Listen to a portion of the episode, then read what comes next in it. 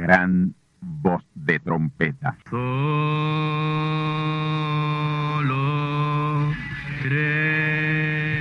Saludos amigos y hermanos radioyentes. Están ustedes en sintonía con la audición radial Gran Voz de Trompeta, con el mensaje final de Dios al mundo, a la iglesia y a su pueblo escogido. Esta es la voz de Dios, proclamando el mensaje del Evangelio del Reino, o Evangelio eterno, a todos los que moran en la tierra, en el cumplimiento de Apocalipsis capítulo 14 y verso 6. Este es un mensaje de alerta y de apercibimiento ante los eventos proféticos del fin del mundo que ya han comenzado. No es que viene el fin del mundo, es que ya comenzó. Y en esta audición radial ustedes se mantendrán bien informados y apercibidos sobre cómo asegurar la salvación y la vida eterna, que es lo importante ante tales eventos. A continuación, ustedes escucharán no un mensaje doctrinal ni dogmático, sino la pura palabra de Dios, probada con las escrituras, la verdad como la verdad es, pues conoceréis la verdad y la verdad os libertará.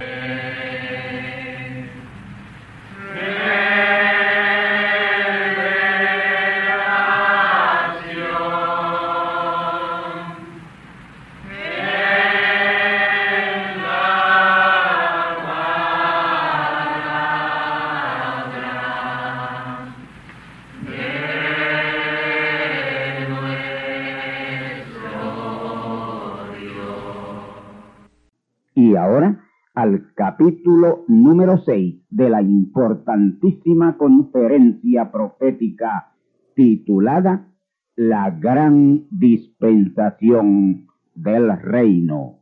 Escuchemos, tornaos conmigo a la palabra de Dios.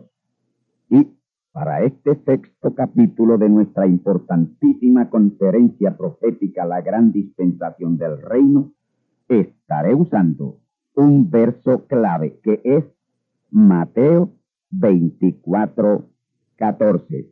Escuchemos.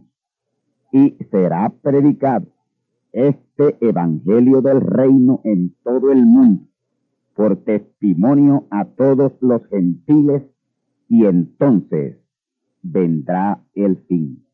Amigos y hermanos, este es el sexto capítulo de nuestra gran conferencia profética la gran dispensación del reino. Y de esta, la gran dispensación del reino, pasamos al reino milenial. Y del reino milenial a la tierra renovada y traída a su condición original. En Génesis 1.1 encontramos la creación del infinito universo en el cual esta nuestra tierra está como la morada inicial de los hijos de Dios. Y digo la morada inicial de los hijos de Dios porque todo lugar habitable del universo será morada de los hijos de Dios. Todos los que son planetas. La creación del universo la describe esa frase de Génesis 1.1. En el principio creó Dios. Si es principio, tuvo comienzo en la mente de Dios Todopoderoso, porque lo único que no tuvo principio ni tiene fin es Dios y los que en Dios están. Y como en Dios estuvieron sus hijos porque son parte de Él, por eso sus hijos son eternos como Él es eterno. La palabra cielos en plural nos señala la infinita expansión atmosférica de cada lugar habitable del universo. El cielo es la atmósfera de cada planeta y los planetas son los lugares habitables del universo. En nuestra galaxia se cree que hay miles y miles de soles y millones de planetas, todos habitables. Y la galaxia en donde nosotros estamos es una de las más pequeñas. Hay galaxias con miles y aún millones de soles y billones de planetas. Según los astrónomos hay billones de galaxias en el universo y por lo tanto los cielos son incontables.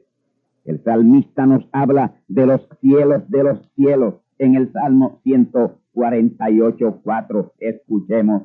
Alabadle cielos de los cielos y las aguas que están sobre los cielos.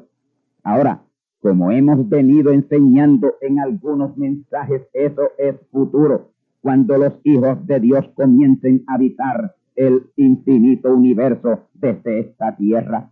Aquí será el semillero desde donde se trasplantará la simiente de Dios al infinito universo. Por eso también el salmista en el Salmo 19.1 dice y citamos, los cielos cuentan la gloria de Dios y la expansión denuncia la obra de sus manos. Y Daniel dijo al rey Nabucodonosor que entendiera que el señorío es en los cielos. Daniel 4:26. Joel 3:16 dice, Jehová bramará desde Sión y dará su voz desde Jerusalén y temblarán los cielos. Ahora, si ustedes han escudriñado bien ese capítulo 5 de Mateo sobre esas bienaventuranzas y especialmente los versos 3, 11 y 12, notarán unas promesas y bienaventuranzas para los verdaderos hijos de Dios. Escuchemos Mateo 5.3. Bienaventurados los pobres en espíritu, porque de los tales es el reino de los cielos. Ahora, noten que no dice los reinos de los cielos, sino el reino de los cielos. Y eso quiere decir que todo el infinito universo será el gran reino universal de los hijos de Dios. En primer lugar, esos pobres en espíritu son la verdadera simiente de Dios que siempre tiene hambre de la palabra de Dios. Hay una gran diferencia entre un pobre en espíritu y un pobre de espíritu. Estos son polos opuestos en lo espiritual. El pobre en espíritu es el que siempre está buscando saber más y más y más de Dios y su palabra. El que nunca se sacia, ni está satisfecho, ni conforme con lo que aprendió hoy, sino que está buscando añadir más y más conocimiento de Dios cada día. Ahora, de los pobres en espíritu sí es el reino de los cielos, su reino será uno universal. De los pobres en espíritu es el reino de los cielos, y esos son la simiente genuina de Dios. Mateo 5, versos 11 al 12 dice, bienaventurados sois cuando os vituperaren y os persiguieren y dijeren de vosotros todo mal por mi causa mintiendo. Gozaos y alegraos porque vuestra merced es grande en los cielos. Y esto está a tono con lo que dijo Jesús. No temas manada pequeña, porque al Padre le ha placido daros el reino. Noten lo que tendrán de recompensa aquellos que fueren perseguidos y calumniados por causa de Cristo la palabra tendrán grande merced en los cielos, grande recompensa en los cielos, en el infinito universo, porque a Dios le plació darle el reino, y ese es el reino del infinito universo. Los cielos en estos pasajes que hemos citado son lugares habitables del universo que hoy están deshabitados, pero serán habitados por los hijos de Dios y los hijos de Dios seremos los habitantes del universo, ese infinito universo. Esto es así, dice el Señor.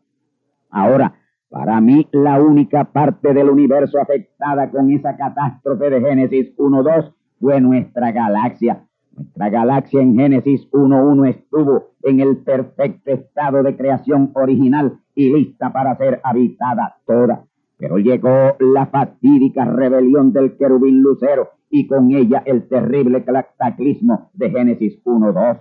Y la tierra quedó desordenada y vacía y por completo, pero Dios, el gran Espíritu eterno, se movía por la superficie de las aguas. Dios se movía sobre la haz de las aguas de manera protectora. Él sabía que recompondría el lugar inicial de morada del hombre, sus hijos, sus verdaderos hijos. Recuerden que ese cataclismo en el cual la tierra quedó cubierta por aguas vino por la rebelión de Lucero. Él fue el causante de ese primer diluvio que cubrió toda la tierra de agua, viniendo a ser esas aguas los mares que hoy están sobre nuestra tierra, los cuales ocupan tres cuartas partes de la tierra. Así que cuando vamos a la playa y miramos el mar, podemos decir esa es la señal del cataclismo de Génesis 1.2. Ahí está parte de ello. La superficie de la tierra está cubierta por unas tres cuartas partes de agua y solo está al descubierto por una cuarta parte de tierra. Y en esa cuarta parte de tierra vivimos aproximadamente unos siete mil millones de seres humanos. Y por esa causa hoy tenemos superpoblación. Pero si la tierra no tuviera cubierta por tanta agua, prácticamente estaría despoblada. Su capacidad poblacional sería de 30 mil millones de habitantes. Todavía después de billones de años de esa rebelión de Lucero, las consecuencias están ahí bien manifiestas. Y con el querubín lucero, que quiere decir ángel de luz, vinieron las tinieblas y el caos sobre esta nuestra tierra. ¡Qué ironía! Y aunque Dios recreó, recompuso la tierra para habitarla con sus hijos, aún ahí están todavía las huellas de ese caos. Y aún todavía estamos sufriendo las consecuencias de esa primera rebelión y de la segunda rebelión. Y habrá una tercera rebelión que traerá un tercer cataclismo sobre esta tierra, pero después de ello será la gloriosa eternidad.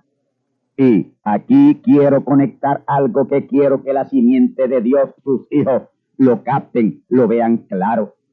Ezequiel 28, 16 dice, de él, de ese querubín lucero, a causa de la multitud de tu contratación fuiste lleno de iniquidad y pecaste, por lo cual yo te eché del monte de Dios y te arrojé de entre las piedras de fuego, oh querubín cubridor. El verso 18 dice, con la multitud de tus maldades y con la iniquidad de tu contratación, ensuciaste tu santuario. Yo pues saqué fuego de en medio de ti, el cual te consumió, y púsete en ceniza sobre la tierra a los ojos de los que te miren. Hemos citado, oh amigos y hermanos, noten que en la parte final de ambos versículos habla de fuego. En el verso 16 dice que Dios apartó o separó a ese querubín de entre las piedras de fuego. Y en el verso 18 dice que traerá o sacará fuego de en medio de él y le consumirá en cenizas sobre la tierra. El diablo, quien era ese querubín cubridor o guardador de la tierra, sospecha por ciertas cosas que está oyendo que su fin se acerca. Ya él hoy sabe que le queda poco tiempo y él sospecha que este ministerio tiene que ver con su final y con ese fuego que le consumirá porque este es el mensaje final de Dios. Y al estar probando con la palabra que ya estamos en la gran dispensación del reino, en donde será hecha la consumación del plan y propósito de Dios, eso tiene al querubín caído, maquinando e inspirando a todo aquel que se lo permita para obstaculizar la consumación del gran plan y propósito de Dios. Ya ese querubín caído sabe que él debió estar a la mano derecha de ese mensajero final, como lo estuvo Gabriel con Jesús y Miguel con Branham. Y al saber él lo que perdió y que no lo volverá a recuperar jamás, se ha propuesto hacerle adversario a su mano derecha. Zacarías 3.1. Escuchemos. Y mostróme a Josué. Josué aquí representa a ese mensajero final. Y mostróme a Josué, el gran sacerdote, el cual estaba delante del ángel del Señor. Y Satán estaba a su mano derecha para hacerle adversario. Ese Josué es el mensajero final que ministrará en la gran dispensación del reino para la consumación del gran plan y propósito de Dios. Ese querubín caído, serle adversario a su mano derecha, indica lo perseguido y acechado que será ese mensajero de parte de ese querubín caído, utilizando las fuerzas religiosas. Y a medida que él va sabiendo de la gran consumación o entera consumación más arrecia ese adversario en su persecución contra ese mensajero final. Ya él sabe que no solo fue arrojado o echado de entre las piedras de fuego, que son los seguidores de este mensaje final de Dios, sino que sabe que es ese mismo fuego representado o figurado en el nombre del mensajero, lo que le consumará. Lucero sabe que él nunca fue una piedra de fuego, pero le fue concedido el gran privilegio de estar entre ellas y ahora es que él lo ha venido a saber y está arrepentido de lo que hizo. Así que a ese querubín caído le encantaría que Dios le diera para atrás al reloj del tiempo y le situara en el Edén de la tierra original, en su condición de querubín perfecto, para no hacer lo que hizo, rebelarse contra Dios y sus hijos. Pero él sabe que Dios no cambia de parecer luego que ha tomado una decisión en su palabra. Y por eso está tratando de hacer todo el mal que puede, siéndole adversario a ese mensajero a su mano derecha. Y sabe usted que él, para ser más efectivo adversario, desearía que ustedes, los creyentes de este mensaje, de esta palabra, se prestaran a sus maquinaciones cada vez que alguno de nosotros desobedecemos la palabra y hacemos contrario a su enseñanza, nos convertimos en aliados de ese terrible adversario, ese caído lucero. Recordemos siempre las palabras del Señor Jesús, el que conmigo no recoge derrama y el que conmigo no es, contra mí es. Amigos y hermanos, el querubín lucero iba siempre a estar entre esas piedras de fuego que son los hijos de Dios. Él iba a estar en esta tierra como el arcángel o ángel jefe de los millones de ángeles que estarían al servicio nuestro, que somos los herederos de salud, conforme a Hebreos 1.14. Por ahí comenzó el espíritu de su rebelión, no querer ser nuestro sirviente, pero hoy sí le ofrecieran la oportunidad de serlo, lo aceptaría sin cuestionar nada, pero ya para él y todos sus seguidores blasfemos de la palabra es demasiado tarde. Él sabe que para él no hay oportunidad y trata de llevarse con él a todos los más posibles al lago de fuego. Ese es el caso de ese falso profeta promoviendo ese libertinaje que ha promovido entre sus seguidores William Soto Santiago él sabe que ya él no tiene oportunidad de salvación y como está perdido y sin la más mínima oportunidad, quiere que sus seguidores se corrompan a tal extremo con él para que le acompañen al lago de fuego. Salvación sin condición es el mensaje favorito de esta gente, mensaje que él y sus mensajeros satánicos están predicando. ¡Qué ironía! Hoy es cuando más condición tiene el mensaje de Dios. Hoy es el tiempo que más condición tiene la salvación. Y si hay un mensaje de Dios en la tierra llamando a sujetarse a toda la palabra, tiene que haber otros pervirtiendo la palabra y apartando al pueblo de esta gloriosa y sublime verdad.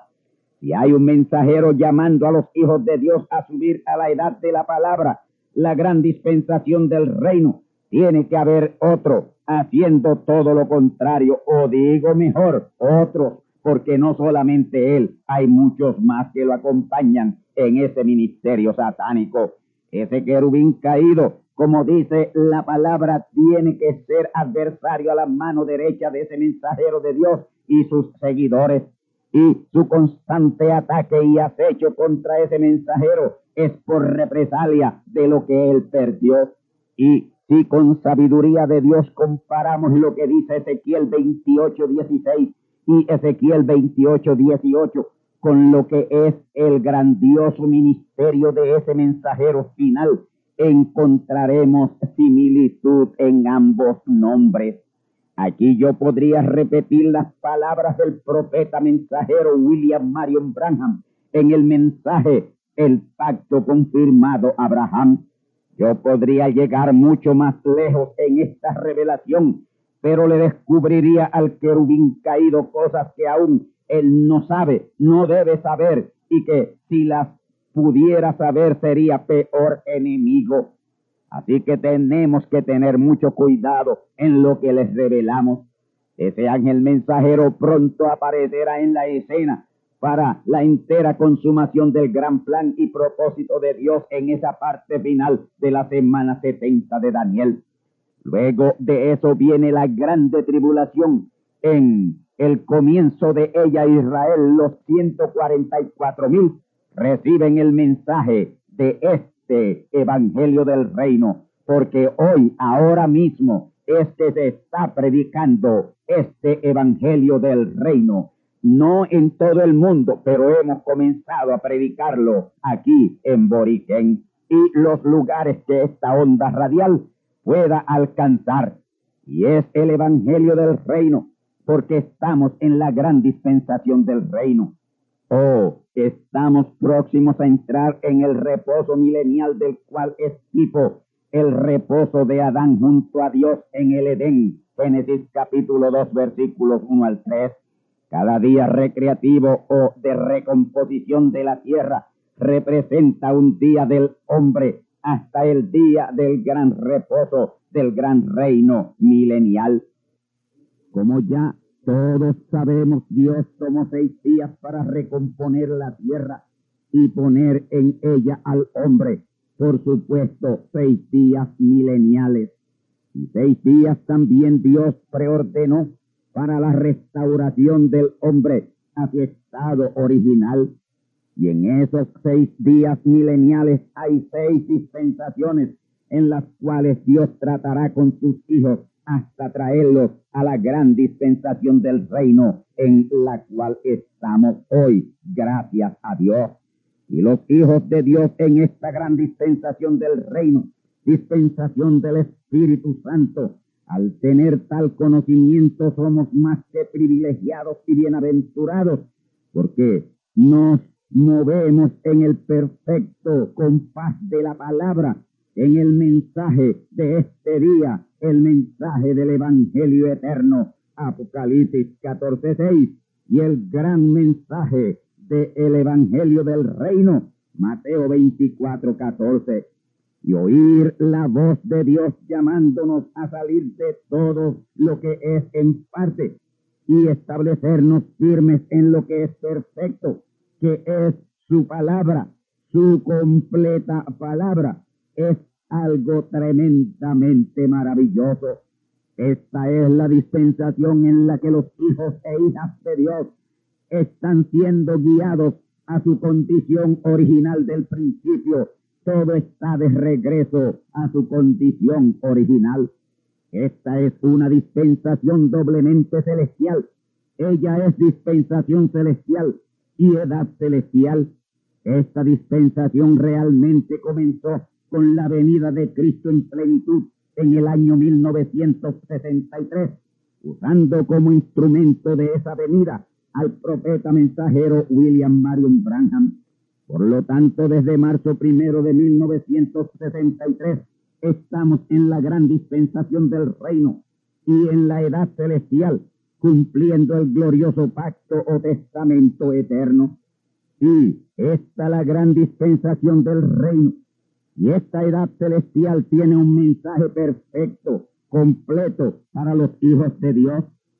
Hemos hecho la y la hemos doblado y nos encaminamos a la edad eterna. Y nuestros pensamientos son eternos y vamos en acelerado ascenso a la dimensión de lo eterno. Disfrutamos ya de toda bendición espiritual en lugares celestiales en Cristo y a prisa nos estamos desprendiendo de las ataduras terrenales que nos impiden llegar a la perfección. Hay que tratar de vencer la fuerza gravitacional que nos atrae a unas cosas terrenales. Jesús dos mil años atrás dijo, están en el mundo, pero no son del mundo. Yo te ruego, Padre, que aunque estén presentes en este mundo, los guardes del mal. Si Jesús estuviera presente hoy en nuestros medios, diría las mismas palabras y yo creo que abundaría aún más, pero señalando a esta la gran dispensación del reino.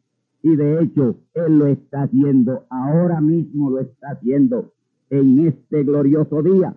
Esta la gran dispensación del reino. que es la misma dispensación del cumplimiento de los tiempos, conforme a Efesios capítulo 1, versículos 3 al 10. Y en este glorioso día de esta gloriosa dispensación tenemos el glorioso y santo privilegio de disfrutar de toda bendición espiritual en lugares celestiales en Cristo, que es la palabra, porque Cristo es la palabra en esta edad celestial. Y esto porque fuimos escogidos en Cristo antes de que el universo fuera creado, antes de la fundación del mundo. Ya los hijos de Dios existen con Dios y estuvimos en Dios y estamos en Dios y estaremos en Dios. Fuimos predestinados para ser adoptados hijos por Jesucristo, por la perfecta voluntad de Dios. Y por eso se nos ha descubierto el gran misterio de Dios y ese importante conocimiento, esa fe, esa revelación es para los del cielo, los cuales viven por la palabra. Y la plenitud de la plena palabra, tanto terrenal como espiritual, ha sido reunida en esta la gran dispensación del reino, en Cristo, en la palabra, porque hoy tenemos la palabra completa. Efesios 1.11 dice que solo han podido participar de estos tesoros espirituales los que tuvimos suerte en Dios, habiendo sido predestinados para ellos.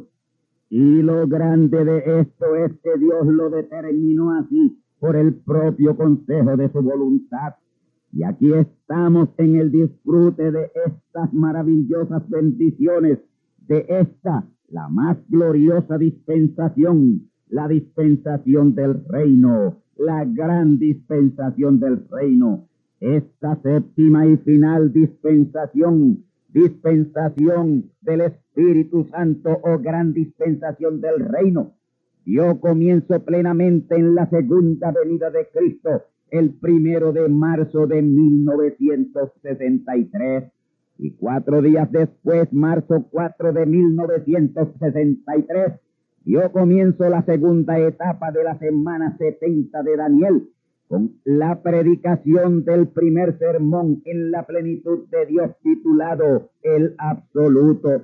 Y fue ahí que comenzó a contar el tiempo para la segunda etapa de la semana 70 de Daniel concluyendo en diciembre 18 de 1965.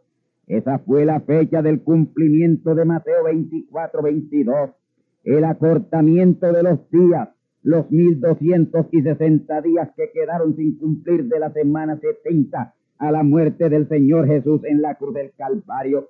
Y de esos 1260 días solo fueron cumplidos 1020 días fueron acortados a mil veinte días. Si el profeta mensajero Branham hubiera cumplido los mil doscientos y sesenta días que quedaban de la semana setenta, los días no hubieran sido acortados. Pero como él solo cumplió mil veinte, mil veinte días, fueron entonces acortados los días y quedando solamente ocho meses por doscientos cuarenta días, en los cuales el mundo denominacional será condenado porque será un mensaje de juicio y condenación al mundo denominacional. Así que la semana 70 de Daniel, de ella quedan ocho meses o 240 días, los cuales serán cumplidos para luego el mensaje llegarle a Israel, a quienes la próxima redención les será abierta con ese mensaje del Evangelio del reino, Israel entra a la gran dispensación del reino, listos para entrar al glorioso reino de Dios, el reino milenial. Y entre la segunda y la tercera etapa de la semana 70 de Daniel, que es lo mismo que entre la segunda y la tercera venida de Cristo, es que está el espacio de tiempo que la Biblia le llama media hora de silencio, Apocalipsis 8.1. Y ya esa media hora de silencio se cumplió, pero el silencio no ha sido roto. Dios en su misericordia permite aún que el silencio no se haya roto por amor y misericordia a todos aquellos que deben recibir este mensaje.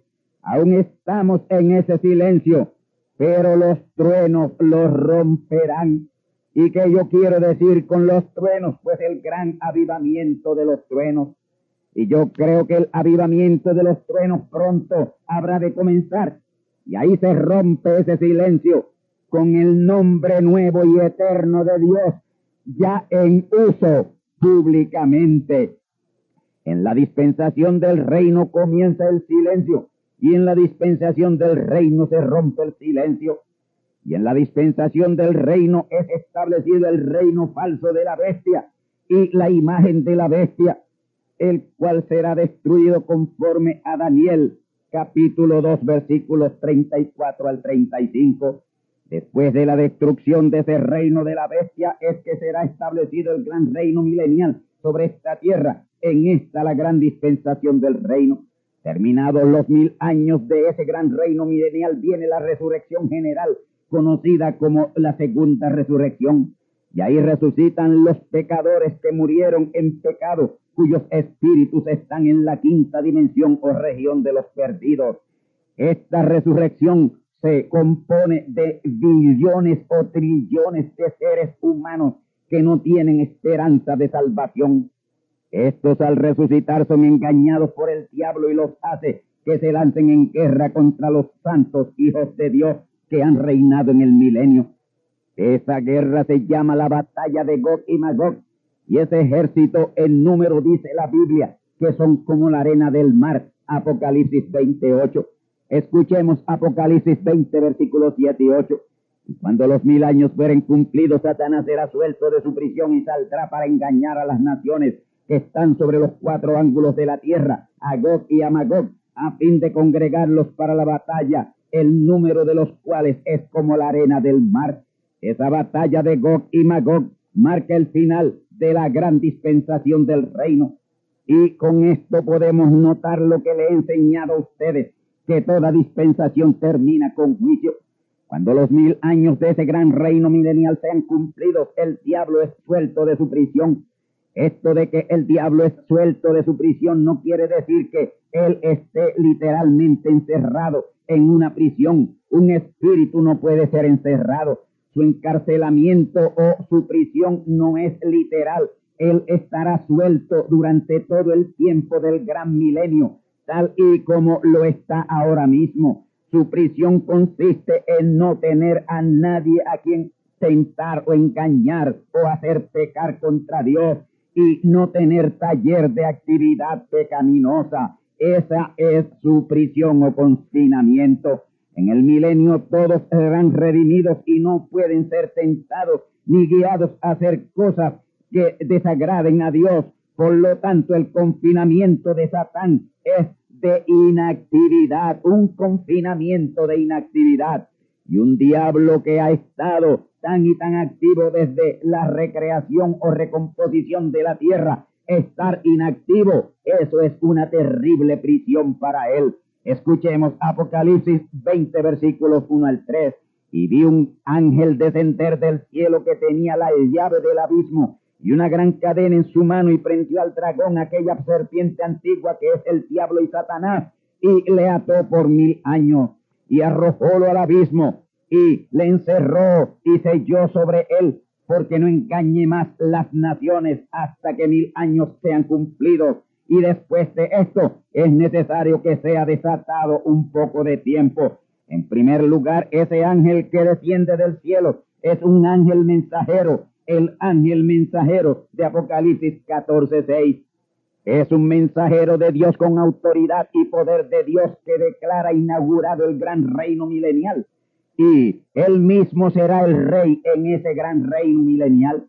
Ese ángel tiene la llave del abismo y esa llave lo que representa es la autoridad en la palabra y por la palabra. Jesús le dijo a Pedro, a ti daré las llaves del reino y esas llaves resultaron ser su poderoso mensaje del día de Pentecostés que abrió la gran dispensación de la gracia y tres mil almas vinieron a los pies del Señor. Él tenía que predicar aquel sermón, decir la palabra para que el Espíritu Santo viniera en convicción sobre aquellos tres mil que creyeron. Cuando Pedro identificó a Jesús como el Cristo, Dios manifestado en carne, éste le dijo, que por eso le daría a él las llaves del reino de los cielos. Y justamente en ese pasaje encontramos lo de atar y desatar, términos usados en Apocalipsis 20, versículos 1 al 3. Apocalipsis 22 dice que el ángel ató a Satán por mil años y Apocalipsis 23 dice que será desatado. Y esas son las mismas palabras que Jesús le dice a Pedro en Mateo 16, 19. Escuchemos. A ti daré las llaves del reino de los cielos y todo lo que ligares en la tierra será ligado en los cielos y todo lo que desatar en la tierra será desatado en los cielos. Y Pedro con la llave de la palabra desató tres mil personas en el día de Pentecostés. Él ató toda influencia del diablo contra la simiente y desató a la simiente con esa misma palabra. Y aquí en Apocalipsis 20, versículos 1 al 3, encontramos que el diablo es atado por mil años y luego desatado.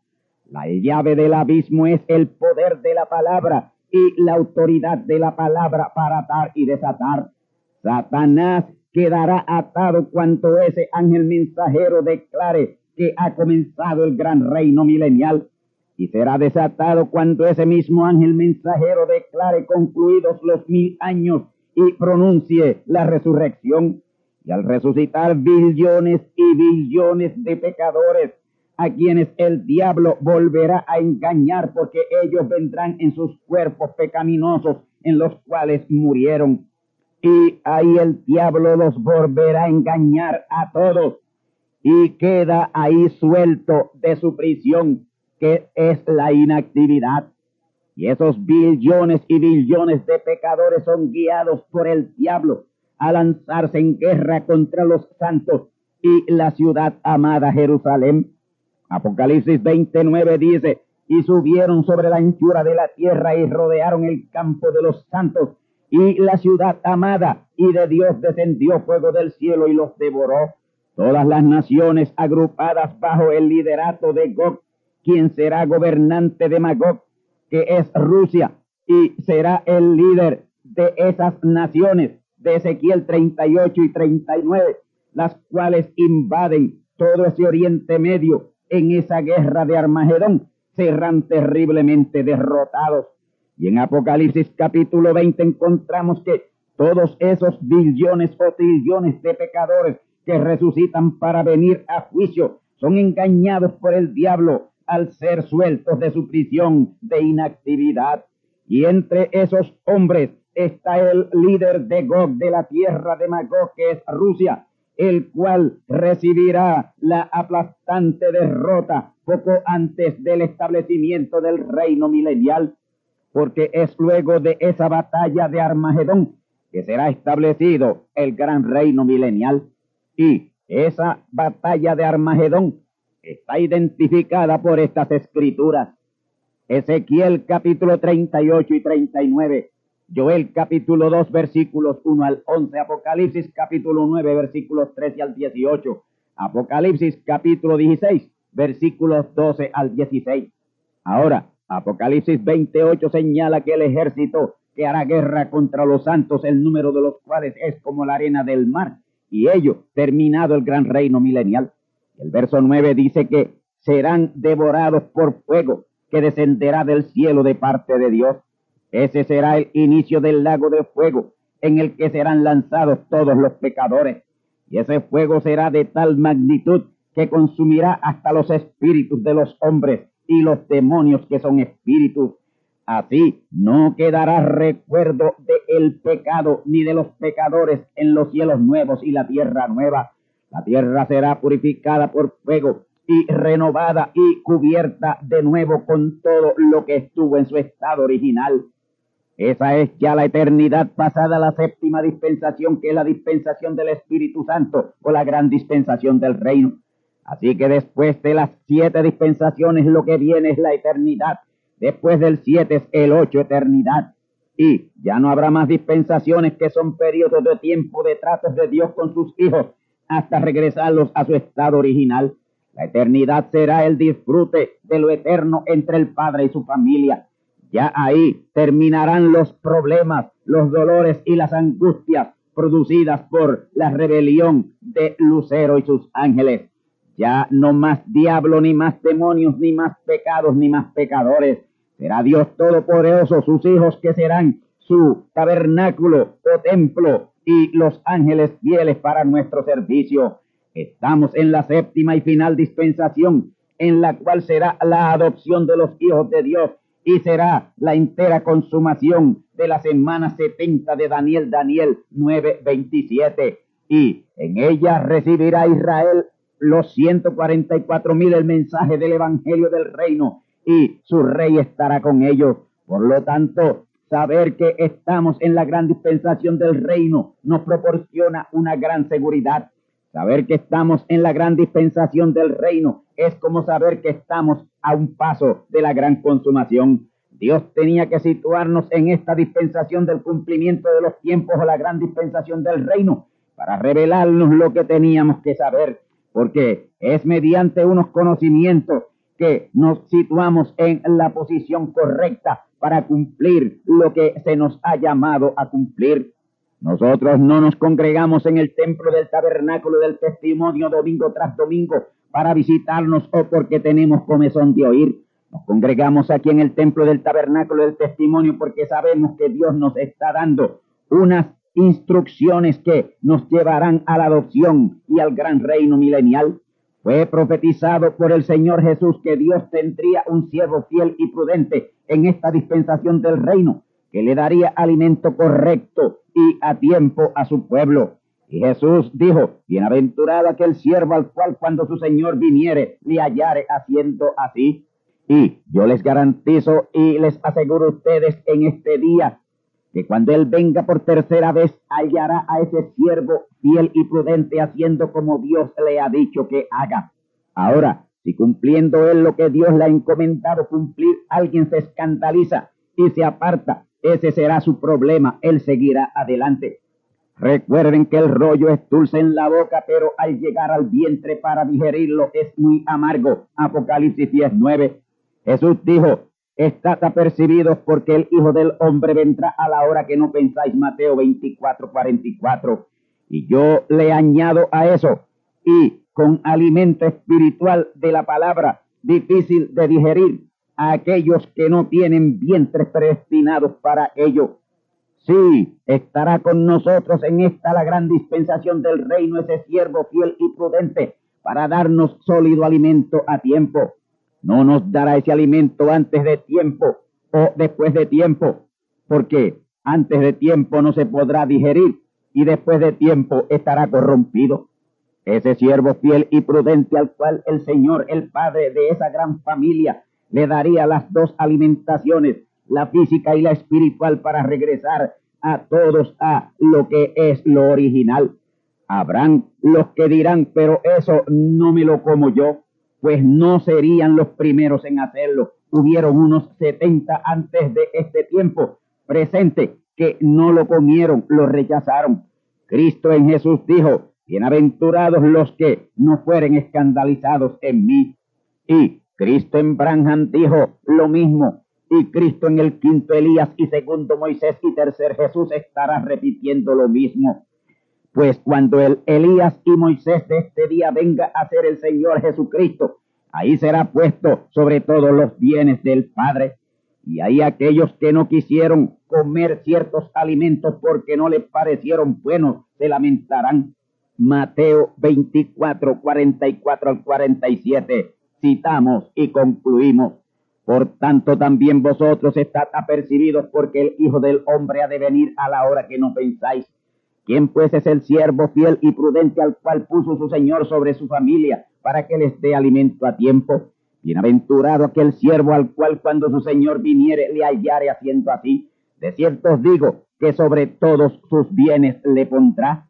Y yo añado a ese versículo 47, sobre todos sus bienes le pondrá junto al pueblo elegido que le sigue en esta la gran dispensación del reino ¿Se ha puesto usted a pensar sobre esto, de ponerle sobre todos sus bienes? Ese padre de la familia que puso ese siervo fiel y prudente a darle alimento a tiempo a su familia es Dios. Y si ese siervo fiel y prudente estuviera dándole ese alimento espiritual a esa familia de Dios, será puesto sobre todos sus bienes. Yo digo que no solo el siervo fiel y prudente, sino que la familia también será puesta sobre todos los bienes de Dios. Y esos bienes de Dios abarcan todo lo que es heredad de Dios, tanto en lo físico como en lo espiritual. Esto es lo mismo que dice el Señor, el que venciere poseerá todas las cosas.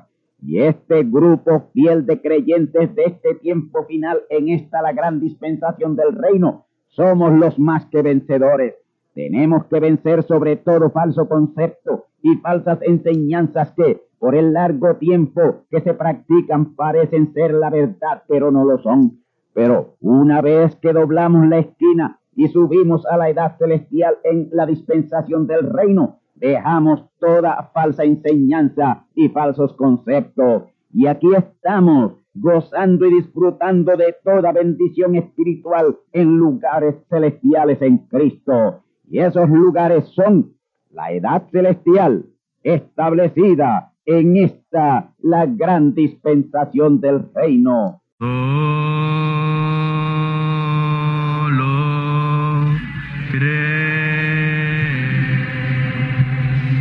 Amigos y hermanos radioyentes, han escuchado ustedes la audición radial Gran Voz de Trompeta y nuestra dirección postal es Gran Voz de Trompeta, apartado 1630, Canóbanas, Puerto Rico, 00729. Una vez más, Gran Voz de Trompeta, apartado 1630, 1630, Canóbanas, Puerto Rico, 00729. Les invitamos muy cordialmente para que escuchen estas conferencias proféticas y sean apercibidos ante los eventos del fin del mundo que ya comenzó. Les deseamos pues ricas bendiciones en Cristo el Señor. Amén.